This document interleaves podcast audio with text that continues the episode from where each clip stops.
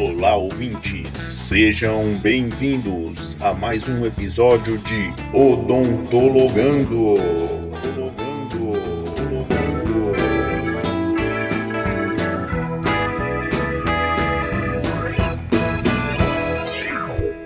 Olá, pessoal, estamos aqui para mais um episódio do Odontologando, podcast do curso de odontologia do Centro Universitário Uniceplac. Eu sou a professora Cláudia Moreira, professora de endodontia, odontopediatria e farmacologia. Olá, pessoal. Eu sou a Lívia, aluna do quinto semestre do curso de odontologia. Olá, eu sou o Rodrigo, aluno do sétimo semestre do curso de odontologia, e é um prazer ter vocês aqui conosco em mais um episódio do Odontologando. Hoje nós convidamos o professor Cleomar Donizete, doutor em Ciências da Saúde, mestre em Radiologia, especialista em Endodontia e Radiologia, e professor das disciplinas de imaginologia e endodontia da Uniceplac. A imaginologia, que é o diagnóstico por imagem, tem evoluído bastante nos últimos tempos, e na odontologia não seria diferente. Então, hoje nós temos o raio-x digital e a tomografia, que tem sido bastante utilizada. Professor, queremos agradecer a sua presença, foi uma honra tê-lo conosco para poder bater esse papo, e obrigada por ter aceitado o nosso convite. Olá, amigos. É uma grande satisfação né, poder participar, participar com vocês nesse podcast, aqui com a professora Cláudia, Rodrigo, a Lívia. Né, e eu tenho ouvido, aliás, eu ouvi né, alguns dos podcasts e fiquei maravilhado com o nível, né, com os professores, com o bate-papo que foi estabelecido e realmente a gente percebe que é um trabalho que está sendo feito com muito carinho, com muita dedicação, né? Parabéns aos professores, a Cláudia, a Adriana, a Mirna e os alunos, né, que estão mais envolvidos nesse projeto. Eu agradeço de coração a lembrança do meu nome para falar um pouco aqui da radiologia odontológica e imaginologia, essa especialidade que, que eu amo, né? E espero que possa ser útil a todos aí o nosso bate-papo. A gente fica imensamente agradecido pelos elogios, professor. E iniciando então o nosso podcast, eu vou direto ao ponto. Qual a importância da imaginologia no processo de diagnóstico na odontologia? Bem, Rodrigo, a imaginologia ela é fundamental, né, em todas as especialidades da odontologia. Eu sempre costumo incentivar os meus alunos, vocês foram alunos meus, né, são prova disso, e incentivar o aluno a estudar um pouco mais a radiologia, né, porque quem sabe mais radiologia torna-se um profissional diferenciado. A gente ter ideia, a sua importância começa na triagem inicial do paciente, né, onde se faz necessários ali termos conhecimento de todo o complexo maxilofacial desse paciente, para que a gente possa assumir a responsabilidade de zelar né, pela sua integridade física em nossa área de atuação. Nesse caso, uma radiografia panorâmica é muito bem indicada para o nosso paciente de primeira vez que nós estamos assumindo, né? Para termos a certeza de que o mesmo não apresenta ali lesões como tumores ou cistos em regiões próximas ou principalmente nas mais distantes dos dentes, na maxila e na mandíbula, e que uma radiografia periapical, por exemplo, pode não constatar a presença, né? Claro que nós vamos lançar a mão das radiografias intrabucais porque elas dão é, mais detalhes dos dentes, né, que a panorâmica não vai trazer para a gente. Então, ela participa do diagnóstico inicial em, em todas as especialidades e também no planejamento e na execução de muitos tratamentos. Por exemplo, na ortodontia, nós precisamos fazer um estudo do crescimento do indivíduo, né? saber se a mandíbula está crescendo mais do que a maxila, ou vice-versa, o posicionamento dos dentes para esse planejamento, né? Na implantodontia, verificar a quantidade, a qualidade daquele osso, que em radiografias eu, é, eu vou ter essa previsão, muito embora eu vá precisar de uma tomografia. Na endodontia, desde o diagnóstico, o tratamento, né, em todas as etapas do tratamento endodôntico, a gente está fazendo uma radiografia. Planejamento de guias cirúrgicos, né, por meio da tomografia e do escaneamento intrabucal, para realizar cirurgias periodontais, endodônticas, no caso do endoguide, e de cirurgias ortognáticas. Tudo isso a gente vai precisar da radiologia. E até na odontologia legal, né? A radiografia vai contribuir na identificação de corpos carbonizados em putrefação, que às vezes só sobra ali a arcada dentária e os dentes, né?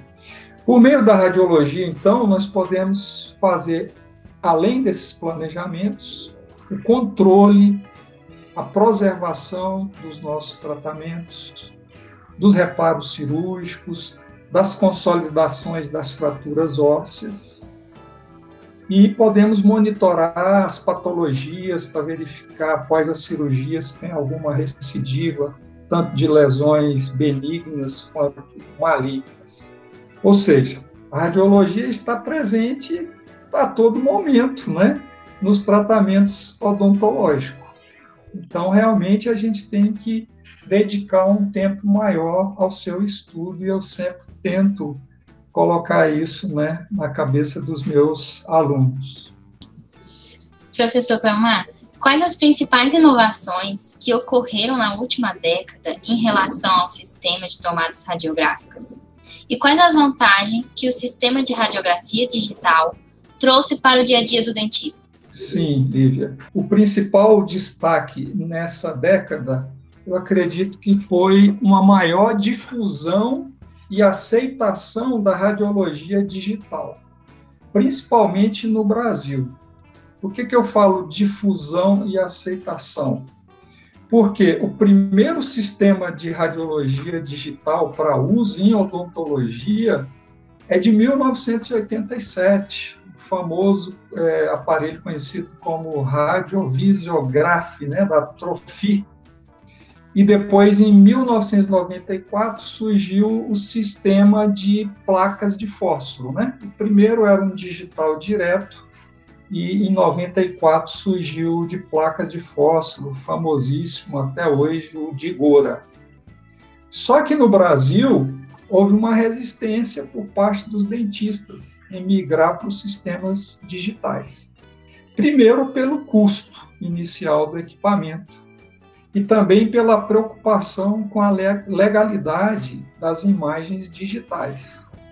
Havia um certo receio dessas imagens não serem aceitas como prova em processos judiciais, pois poderiam ser manipuladas né, de forma fraudulenta. Só que esse problema foi resolvido pela implantação dos sistemas de certificação digital. O que é a certificação?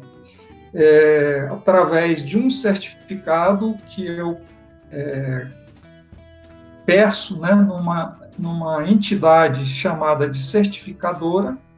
Ela vai ter lá as minhas chaves e eu tenho as minhas. Então, todas as imagens ou todos os documentos que eu assinar digitalmente, eles ficarão com uma contraprova nessas autoridades certificadoras. Então, se houver qualquer tipo de fraude né, nessas imagens, poderá ser verificado a sua veracidade. E também o fato dos próprios dentistas é, passarem a utilizar mais os sistemas digitais, foi se perdendo esse receio da, da legalidade da imagem. Né? E hoje, por exemplo, no Brasil, até a nível de cartório, né, você já pode é, retirar documentos, assinar documentos via digital através dessa certificação. Eu acredito que esse problema ficou no passado. Então, passou-se a ter mais uso né, da radiologia digital. E as clínicas radiológicas de odontologia né, foram as responsáveis por iniciar esse processo de migração. Né? E quais são as vantagens dessas radiografias digitais? Não utilizam químicos para processamento né, que polui o ambiente. Nós temos um menor tempo para a nossa radiografia ficar pronta. Nós podemos utilizar ferramentas né, no monitor, no computador, como zoom, brilho, contraste, é, demonstrar isso para o paciente, a gente acaba repetindo menos radiografias porque se elimina uma série de erros, principalmente com, com a questão do processamento né, radiográfico nos químicos. E o paciente também ganha, porque nós vamos ter um menor tempo de exposição para o nosso paciente. A desvantagem maior é um custo inicial mas a longo prazo ele se torna mais econômico do que os filmes radiográficos e os químicos, né? Sem contar também o tempo que a gente ganha para é, continuar atendendo o paciente, né? Às vezes você faz uma radiografia, fica ali esperando o processamento, revelar, fixar para você dar andamento ali num tratamento endodôntico, por exemplo e com o sistema digital isso fica muito mais ágil. Né? Eu acredito que a radiologia digital foi um dos principais é, acontecimentos né, na radiologia que mais marcou. Mais adiante a gente pode falar de outros recursos mais sofisticados, né? mas que nem sempre está à disposição do dentista no consultório. É, realmente, o raio-x digital oferece muitas facilidades na prática clínica. Atualmente, a gente percebe também uma popularidade dos aparelhos radiográficos portáteis. Mas aí surge aquela questão: quais os riscos que esses aparelhos oferecem para o paciente e para o dentista? Porque ele é muito prático de ser usado, mas pode haver um, um esquecimento de instruções de segurança básicas. Então, gostaria de ouvir do senhor sobre isso. Sim, Rodrigo, essa pergunta eu acho ela sim muito importante. E quem já me ouviu, né, já me perguntou sobre esses aparelhos, eu particularmente não indico, tá? Para os pacientes, os riscos são praticamente os mesmos que para os aparelhos fixos. Só o tempo de exposição, né, que costuma ser um pouco maior, por quê? Porque esses aparelhos eles trabalham só com 2 mA, miliampere, enquanto que os aparelhos fixos é em torno de 7, 8 até 10 mA, dependendo do aparelho. Ou seja, eu preciso ter mais tempo de exposição para compensar esse MA menor. Ah, o paciente vai ter uma dose maior? Não, acaba se equivalendo porque o MA é menor.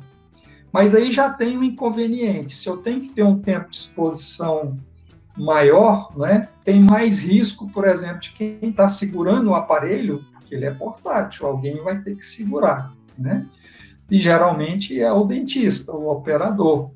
Então tem mais chance ainda dessa radiografia sair sem nitidez por movimento, né, de quem está segurando o tubo. É, como ele também precisa de tempos maiores, é, quem usar esse aparelho tem que optar pelos sensores digitais diretos, porque os sensores diretos eles requerem menor radiação. Se eu quiser usar filme radiográfico e o sistema de placas de fósforo com o raio-x portátil, às vezes eu vou ter que colocar o dobro do tempo de exposição do que um aparelho fixo. Não é? É, isso então pode gerar algum tipo de movimentação. Agora, como eu disse, para o paciente não muda muita coisa a não ser a possibilidade de repetir alguma radiografia né, por esse movimento. Mas o grande problema mesmo é para o profissional, quem opera o raio-x. Está se vendendo né, a ideia de que o operador está protegido principalmente quando esses aparelhos têm aquele anel de acrílico tá? que fica ali na ponta do cilindro, um anelzinho transparente, mais ou menos de 15 centímetros de diâmetro. Então, às vezes, se vende a ideia de que quem faz com aquele protetor de acrílico está protegido. Tá? E aí tem até cursos de pós-graduação, dentistas trocando esses aparelhos fixos por portáteis em clínicas que tem mais de um consultório, para, de certa forma, agilizar ali o, os atendimentos. Né? E a gente vê até trabalhos publicados mostrando que o dentista está protegido. Só que quando você vai ler é, com bastante detalhe esses artigos, você vai encontrar na maioria deles, tá, dizendo que o dentista está seguro porque os níveis de radiação que ele recebe estão dentro do permitido pela legislação, que é em torno de 50 milisievers por ano. Né?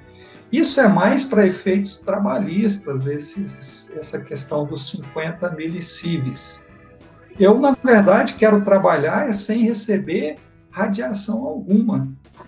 E quando eu uso um aparelho fixo, que eu tenho barreiras na, nas paredes, né, de barita, porta com chumbo, ou mesmo se eu não tenho tudo esse, esse aparato e eu me distancio dois metros do meu aparelho fixo, é, lógico, eu tenho que escolher uma posição correta, né, em 90 a 135 graus em relação ali o, a fonte do raio-x, eu estarei protegido, não vou receber radiação alguma, né?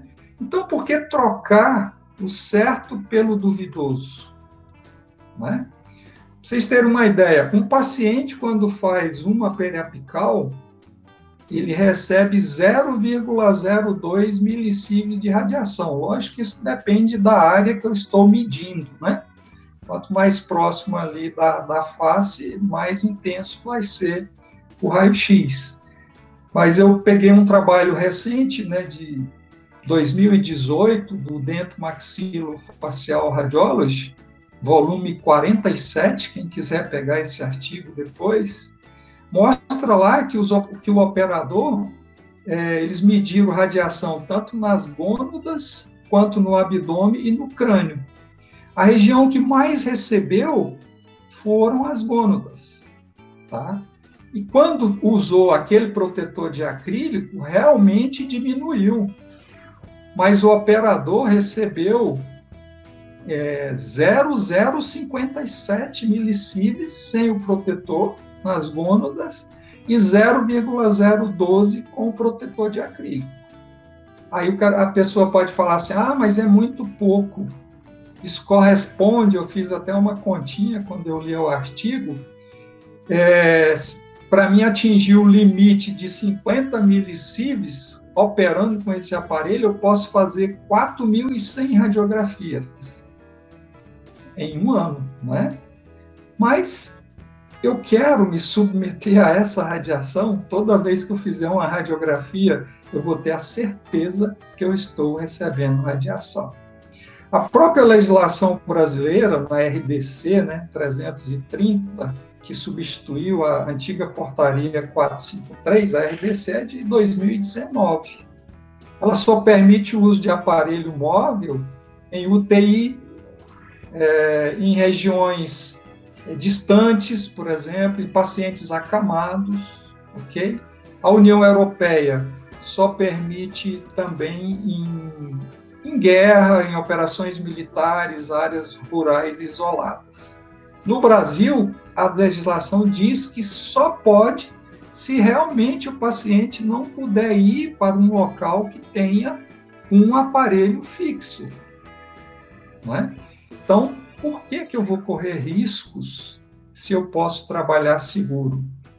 E o dentista tem que pensar que ele vai passar ali 30, 35 anos operando esse aparelho. E o grande problema qual que é? É um efeito chamado estocástico, que eu não sei qual é a dose mínima necessária para desencadear um, um dano, mesmo estando dentro desses limites que a legislação permite, eu posso ter um dano. E o principal deles, no caso da, da radiologia, né, da radiação de diagnóstico, é o câncer. Só que isso pode demorar 20, 25 anos para se manifestar. Então, eu, particularmente, sou totalmente contra né, os aparelhos portáteis.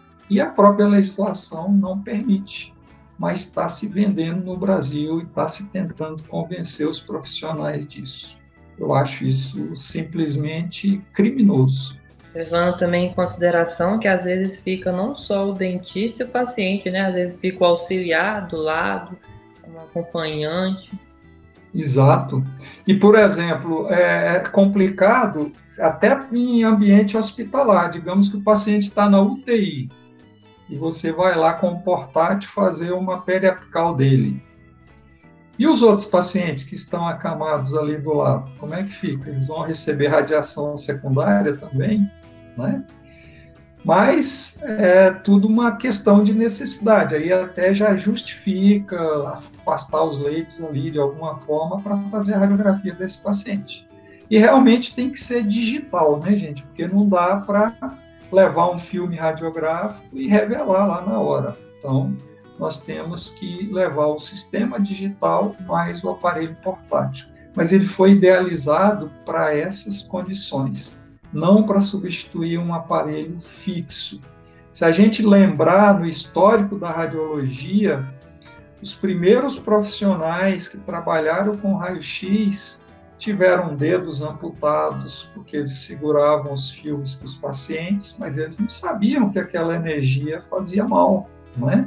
Hoje nós sabemos que ela é, é maléfica, né? Ela tem o seu benefício. Quando eu for o paciente, sim, eu tenho que receber a radiação porque eu quero um benefício, né?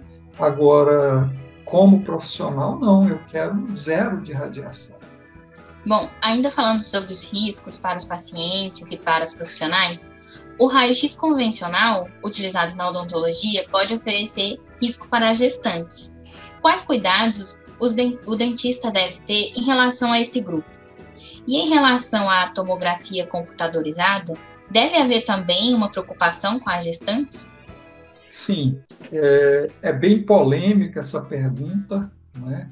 Tem muitos profissionais que se negam a fazer radiografias, tem muitas gestantes que também se negam, e tem até médicos, né, obstetras ou ginecologistas, que orientam as pacientes a não fazer né, a, a radiografia.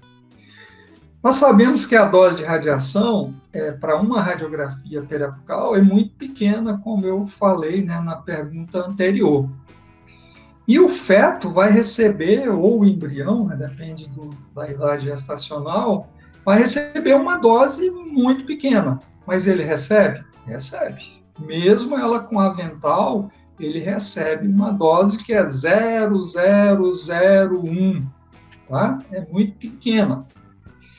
E a própria legislação brasileira também permite que a grávida pode receber até 2 milisievers na barriga, no abdômen, durante a sua gravidez inteira. Isso representa 600 e tantas radiografias periapicais. Mas é aquela história, a gente não vai fazer 600 radiografias porque a legislação diz que é seguro a grávida receber até 2 milicives. Eu também quero que a grávida não receba nada de radiação. Então eu vou fazer né, aquelas radiografias realmente necessárias. Num caso de urgência, né, usando o melhor equipamento possível. Se for filme radiográfico, o melhor filme. Se eu for fazer é, processamento manual, eu vou verificar se o revelador é novo, se o fixador é novo. Eu vou posicionar aquele filme com muito carinho para que eu não tenha que repetir essa radiografia. É, com isso, eu estou é, protegendo aquela paciente. Ah, professor, é proibido fazer? Não, não é.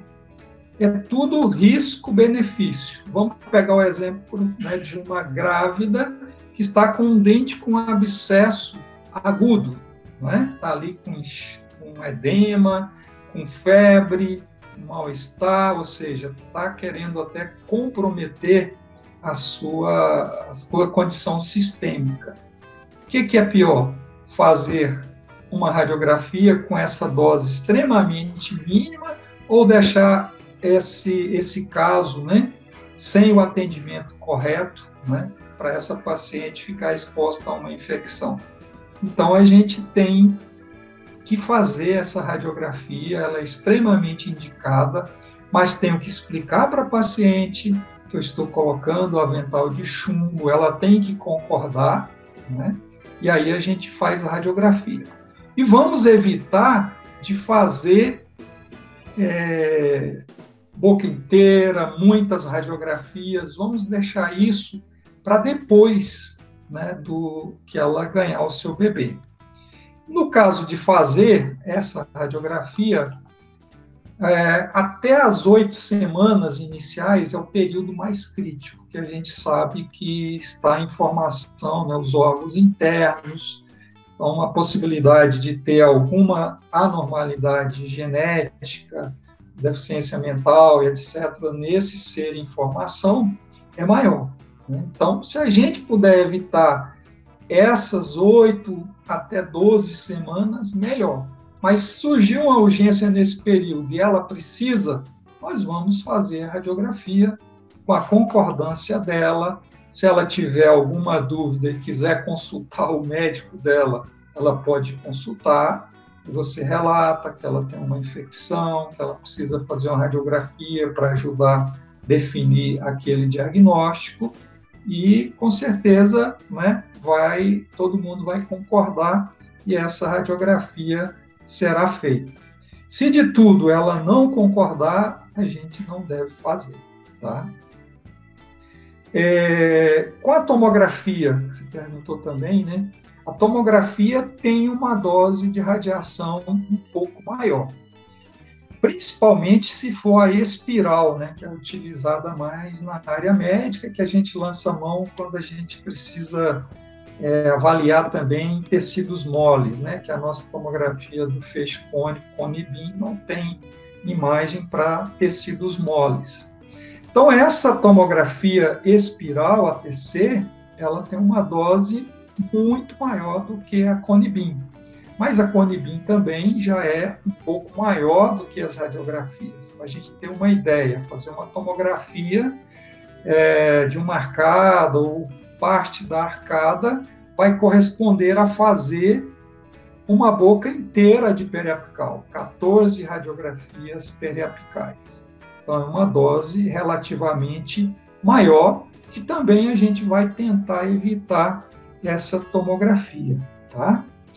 É, e aqui tem até uma recomendação interessante que serve para todas as mulheres.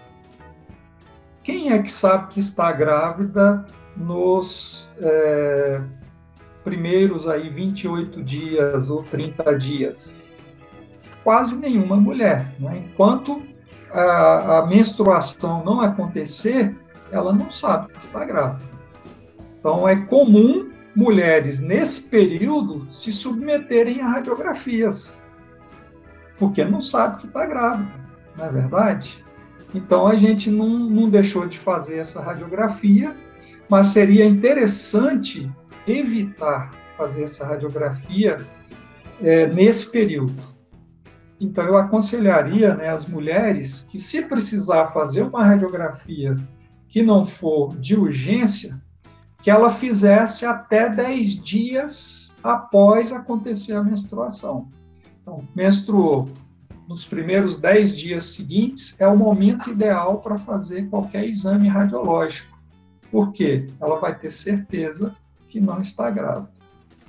Muito obrigada, professor. Excelente resposta, né? Acho que tirou a dúvida de muitas pessoas.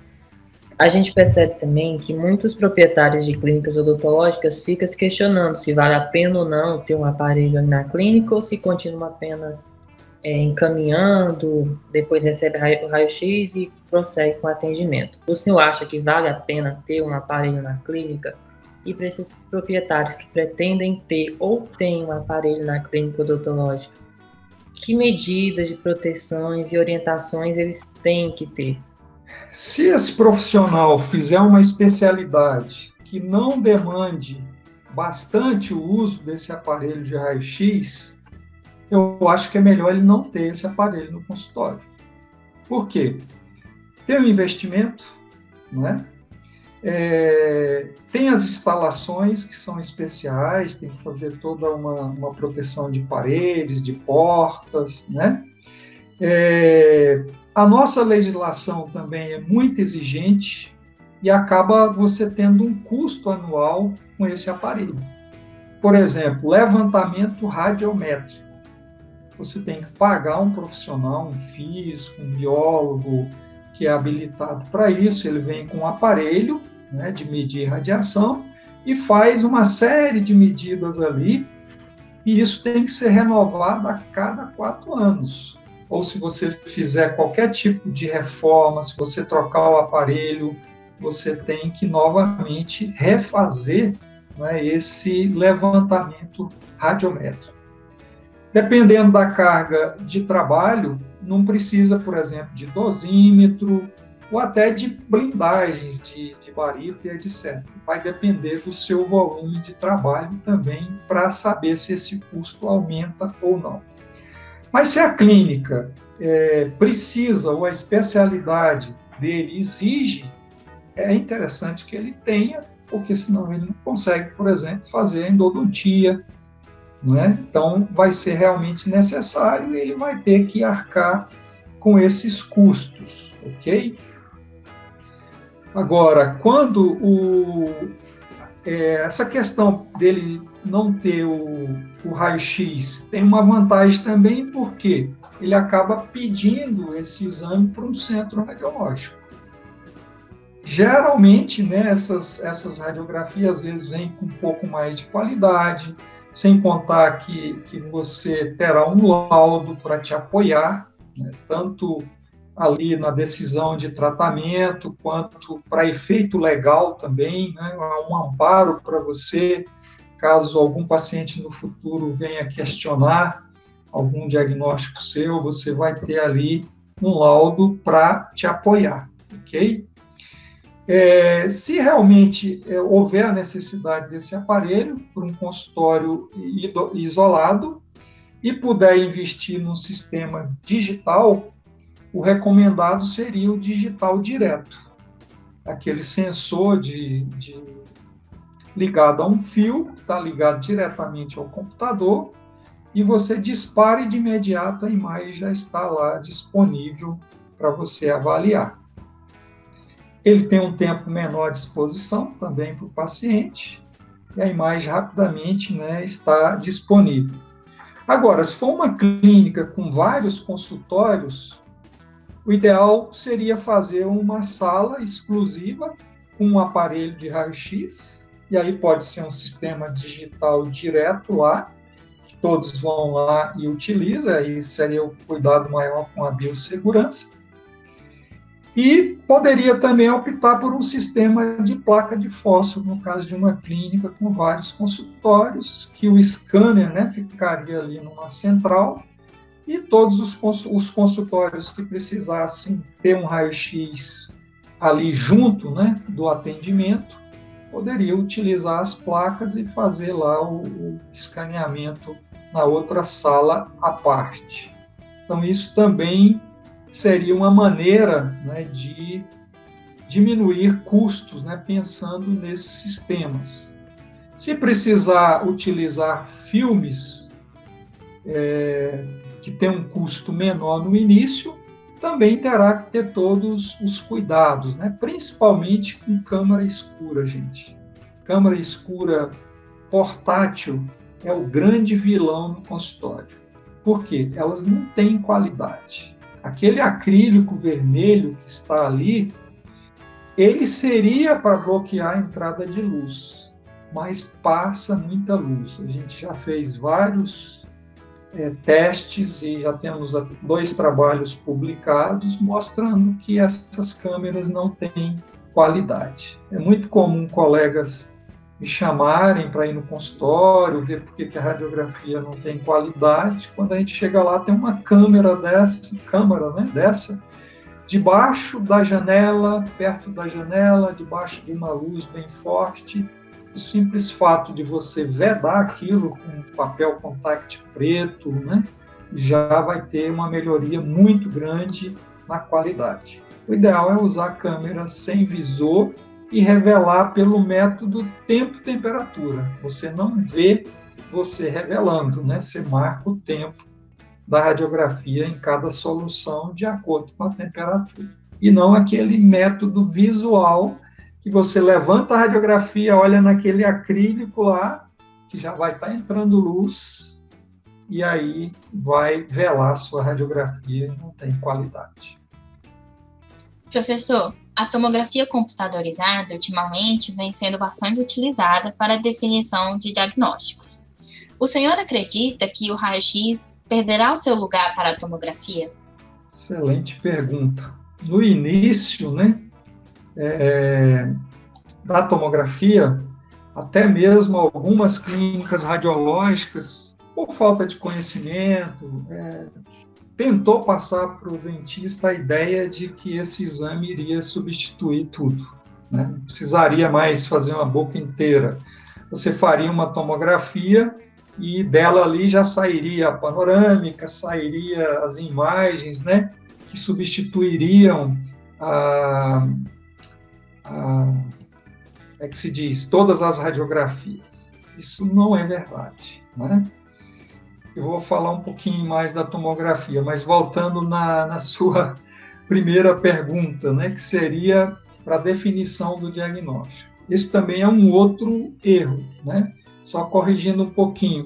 A tomografia é um exame por imagem. Ele é um exame o quê? Complementar. Em pouquíssimas situações, um exame por imagem define um diagnóstico. Então, as tomografias, como as radiografias, elas têm que estarem assessoradas de informações clínicas, do exame do paciente, do histórico, da, da anamnese. E em muitos casos nós vamos precisar até de um exame histopatológico para poder fechar esse diagnóstico, né? Mas sim, a tomografia em muitas condições é superior à radiografia principalmente pelo fato da gente visualizar essas estruturas né, sem sobreposição. Ela nos permite visualizar o que tem por vestibular e o que tem por lingual das estruturas, né, por lingual vestibular de uma raiz, por exemplo. Então, nós vamos poder identificar ali reabsorções ósseas nessas faces, vestibular e lingual, fraturas na raiz, perfuração, reabsorção nas raízes, identificar lesões periapicais, por exemplo, nem sempre a radiografia mostra uma radiografia periapical. A, a lesão periapical só aparece na radiografia panorâmica, ah, na, na radiografia periapical, quando ela atinge uma das corticais ali do osso. Enquanto ela estiver só no osso medular, não existe imagem da lesão periapical na radiografia. Então, a tomografia realmente é superior em muitas situações, né? Para avaliar lesões ósseas, cistos, tumores, por exemplo, se eles expandem ou rompem ali as corticais ósseas, são informações que são importantes e que vão nos levar, às vezes, a traçar algumas hipóteses diagnósticas. Mas a tomografia tem limites, tem, tem as suas, tem, tem o seu calcanhar de Aquiles, que principalmente é a presença, a presença dos metais, que vão causar artefatos nessas imagens. Não só o metal, um material, por exemplo, de obturação do canal, das restaurações, todas, todo esse material pode causar artefatos. Então, nós vamos ter é, imagens escuras e imagens claras que poderão simular as escuras, principalmente fraturas nos dentes, até, por exemplo, cárie. É, o esmalte do dente vizinho pode dar um artefato né, e simular como se tivesse uma cárie pequena ali no dente vizinho. Então, a nossa radiografia ela vai continuar fazendo o seu papel no diagnóstico das cáries, por exemplo, nos dentes que tem pino dentro de um canal tratado, pino de metal, pino de fibra de vidro menos, né? mas também causa ainda um certo artefato que dificulta, por exemplo, a gente diagnosticar as fraturas radiculares. Então é comum às vezes eu estar com uma tomografia, não chegar a uma conclusão e sugerir para fazer ali uma técnica de Clark, né? Eu explorei o máximo que a tomografia dava para mostrar, vi se tinha lesão ou não por vestibular, por lingual. Não encontrei nada e tem um pino, um núcleo que está é, me dificultando esse diagnóstico. Eu posso fazer uma radiografia né, como até um complemento. Então, a radiografia tem o seu papel, a tomografia tem o dela, não é verdade? uma não substitui a outra, uma se uma complementa a outra. Né? Então, é, acho que a radiografia, por muito tempo, não vai perder o seu lugar. A não ser que a tomografia é, consiga melhorar essa questão dos artefatos. Já melhorou um pouco, tá? Mas ainda permanece os artefatos e as dificuldades desse diagnóstico, principalmente é, nos casos de metais. Sim, eu entendi. Ainda vai, por muito tempo, o raio-x vai permanecer aí. Exato. É, a gente falou muito do raio-x e da tomografia, mas além desses exames, outros exames de imagem pode auxiliar no, diagnóstico odontológico?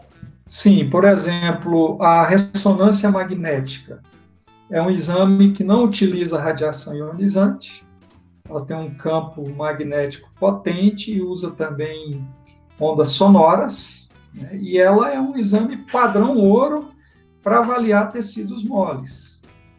Em tecido ósseo, padrão ouro, né, é praticamente a tomografia. E em odontologia nós usamos a ressonância quando? Para avaliar tecidos moles da ATM, é o único exame que mostra com bastante nitidez o disco articular, né, os músculos, tumores benignos e malignos, cistos nas glândulas salivares, no assoalho bucal, bucal nos músculos da mastigação, né, nós podemos fazer o uso dessa ressonância. É, é um exame caro, né, tem um custo alto, então a gente só solicita geralmente uma ATM quando a gente já fez uma tomografia, já fizemos o, o tratamento que a gente podia, com uso de placas, relaxantes, ajustes oclusais, fisioterapia, etc. Se o paciente persiste, né, a gente então indica uma ressonância para saber aí como é que exatamente está esse disco articular. Mas ela tem contraindicações também. Pessoas que usam marca-passos, tem clipes né, cerebrais, gestantes e pacientes com claustrofobia, que não consegue ficar dentro do aparelho, embora tenha um que é de campo aberto, mas para os exames de ATM ele não tem imagens tão boas quanto o de campo fechado. Nós podemos citar também a ultrassonografia, para avaliação de glândulas salivares.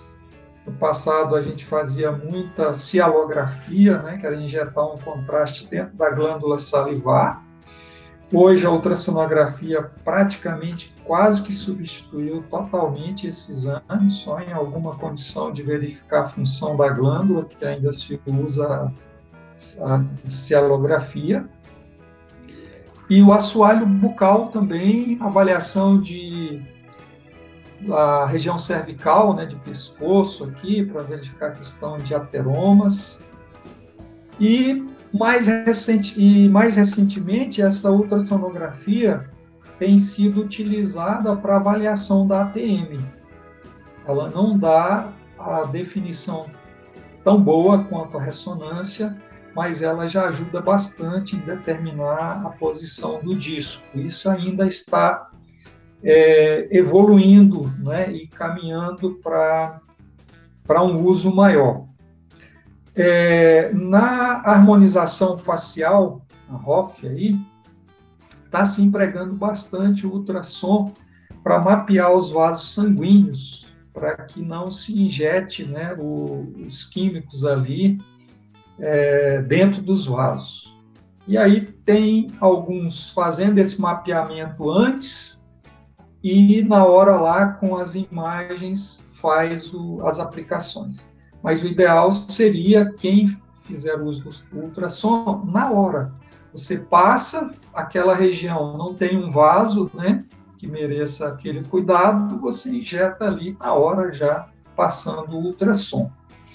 Temos também a eletromiografia, que é um exame recente, que a gente pode colocar uns eletrodos nos músculos da mastigação do paciente, e aí ele faz abertura bucal, ele faz mastigação, ele faz a oclusão e esse aparelho mede quais os músculos dele que estão sobrecarregados.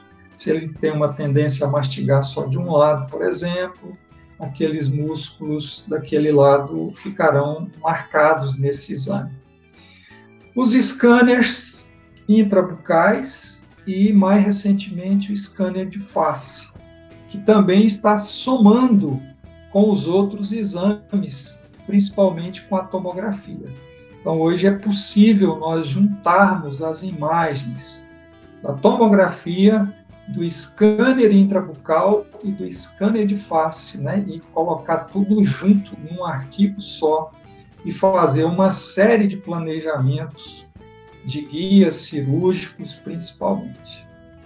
É, acho que vem aí mais para frente até a possibilidade desses scanners intrabucais substituir em parte tá, o, o uso da radiografia no diagnóstico de cárie. Já tem alguns é, trabalhos aí investigando isso, o fabricante mostrando que é possível, então em breve nós teremos aí alguns artigos né, investigativos dessa condição. Bom, para se fazer um correto diagnóstico, o exame imaginológico é complementar ao exame clínico. Quais vantagens um apresenta em relação ao outro e por que um não substitui o outro? Acredito que eu já tenha até respondido em parte né, nos comentários anteriores, mas em muitos casos nós podemos fechar um diagnóstico somente com o exame clínico. Por exemplo, em lesões de mucosa, né? é, lesões estruturais do dente, como numa melogênese, numa hipoplasia ali de esmalte. Às vezes a radiografia nem contribui muito nesses casos, né? O exame clínico, ele deve sempre preceder o exame raio-x. E cada paciente vai ter uma necessidade diferente do outro. Eu não posso ter é, por exemplo, uma rotina de pedir periapicais de todos os dentes para todos os pacientes adultos. Eu tenho primeiro que avaliar o índice de cárie daquele paciente, se ele tem inflamação gengival, se ele tem presença de cálculos, se ele tem vários tratamentos realizados ali, restauradores, protéticos, para que eu possa decidir né, qual o exame que eu vou solicitar ou fazer. Se eu tiver que escolher entre uma radiografia sem informação clínica e um exame clínico sem radiografia, certamente eu ficarei com o exame clínico. Né? Porque as informações que eu posso colher desse paciente, o exame que eu vou fazer ali, vai me auxiliar muito a chegar nesse diagnóstico e às vezes dá até para dispensar a imagem. Não pode ser o contrário. Né? Eu fazer a radiografia para depois examinar o meu paciente. E aqui eu quero até assim pedir, né, para vocês que no futuro estarão atuando como dentistas e aos colegas que porventura é, vão ouvir né, esse podcast, sempre que solicitar um, um exame, uma radiografia, uma tomografia para uma clínica radiológica, coloquem as informações clínicas principais. Por exemplo, está com dor, está com edema, tem suspeita de fratura dentária, tem bolsa periodontal de tantos milímetros no dente tal, né? Quanto tempo foi executado aquele tratamento? Ah, está com edema, esse tratamento de canal foi feito há seis meses, há um ano, dois anos.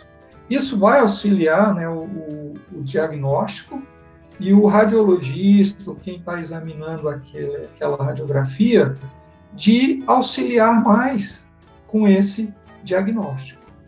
Então, uma coisa não substitui a outra, e o exame é, radiográfico, é bom lembrar que ele é um exame complementar. Tinha uma frase famosa, ainda tem, né?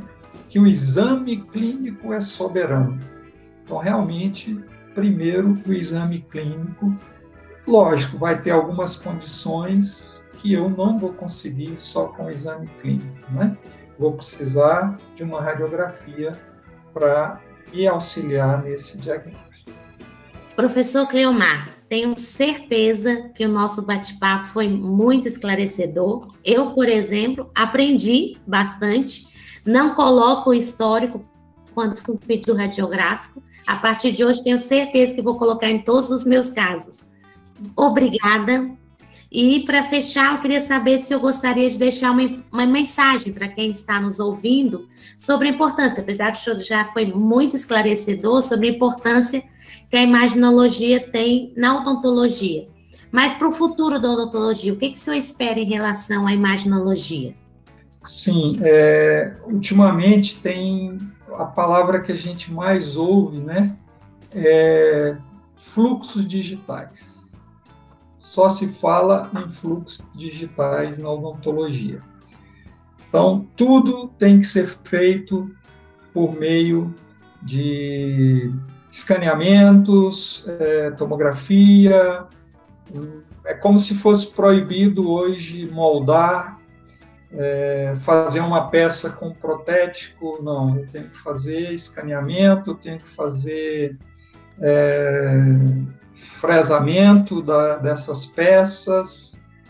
Mas isso tudo né, tem um custo muito alto e que muitas vezes não é ainda a realidade do principalmente do Brasil, da América Latina, é, a nossa população não consegue arcar ainda com esses custos né, mais elevados. Então a gente precisa ir com uma certa cautela, não, é? não achar que aquela minha odontologia bem feita de forma convencional, que ela não tem mais valor ela continua tendo o valor dela sim. Né?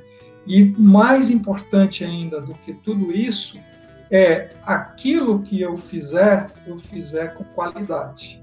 Não adianta eu ter o melhor sistema digital, a melhor fresadora de peças, se eu não tiver o conhecimento, se eu não tiver a habilidade manual para atender aquele paciente, para fazer um preparo bem feito, para fazer o diagnóstico, para indicar o tratamento. Isso é, não pode ser perdido de vista. Né? Os guias têm uma tendência para querer substituir tudo. Né? É, daqui a pouco o dentista vai começar a achar que alguém vai fazer a cirurgia para ele. Não é. Os guias facilitam, ajuda. Lógico, se a gente puder contar com eles, paciente também né, puder arcar com esses custos, ótimo. Mas se não, não vamos né, deixar de fazer a nossa odontologia habitual, tradicional, bem feita.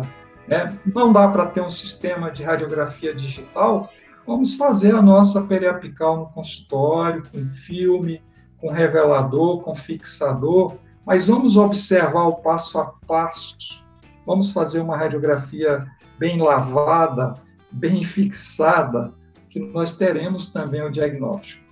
No início da radiologia digital, teve vários trabalhos que fizeram a comparação.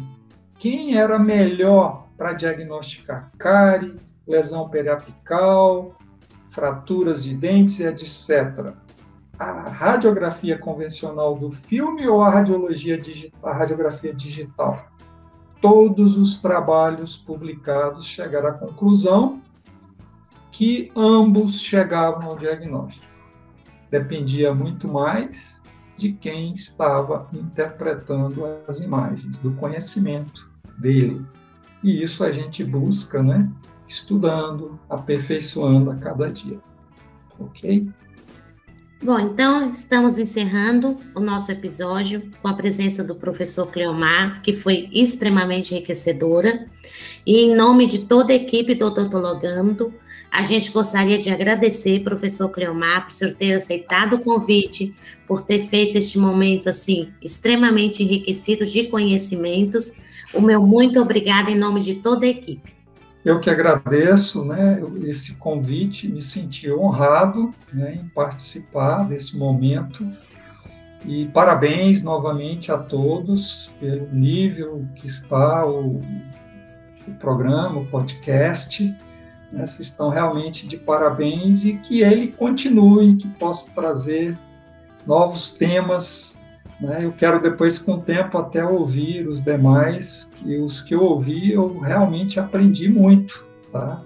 Então, é muito interessante. Parabéns e obrigado pelo convite. Precisando, estarei à disposição.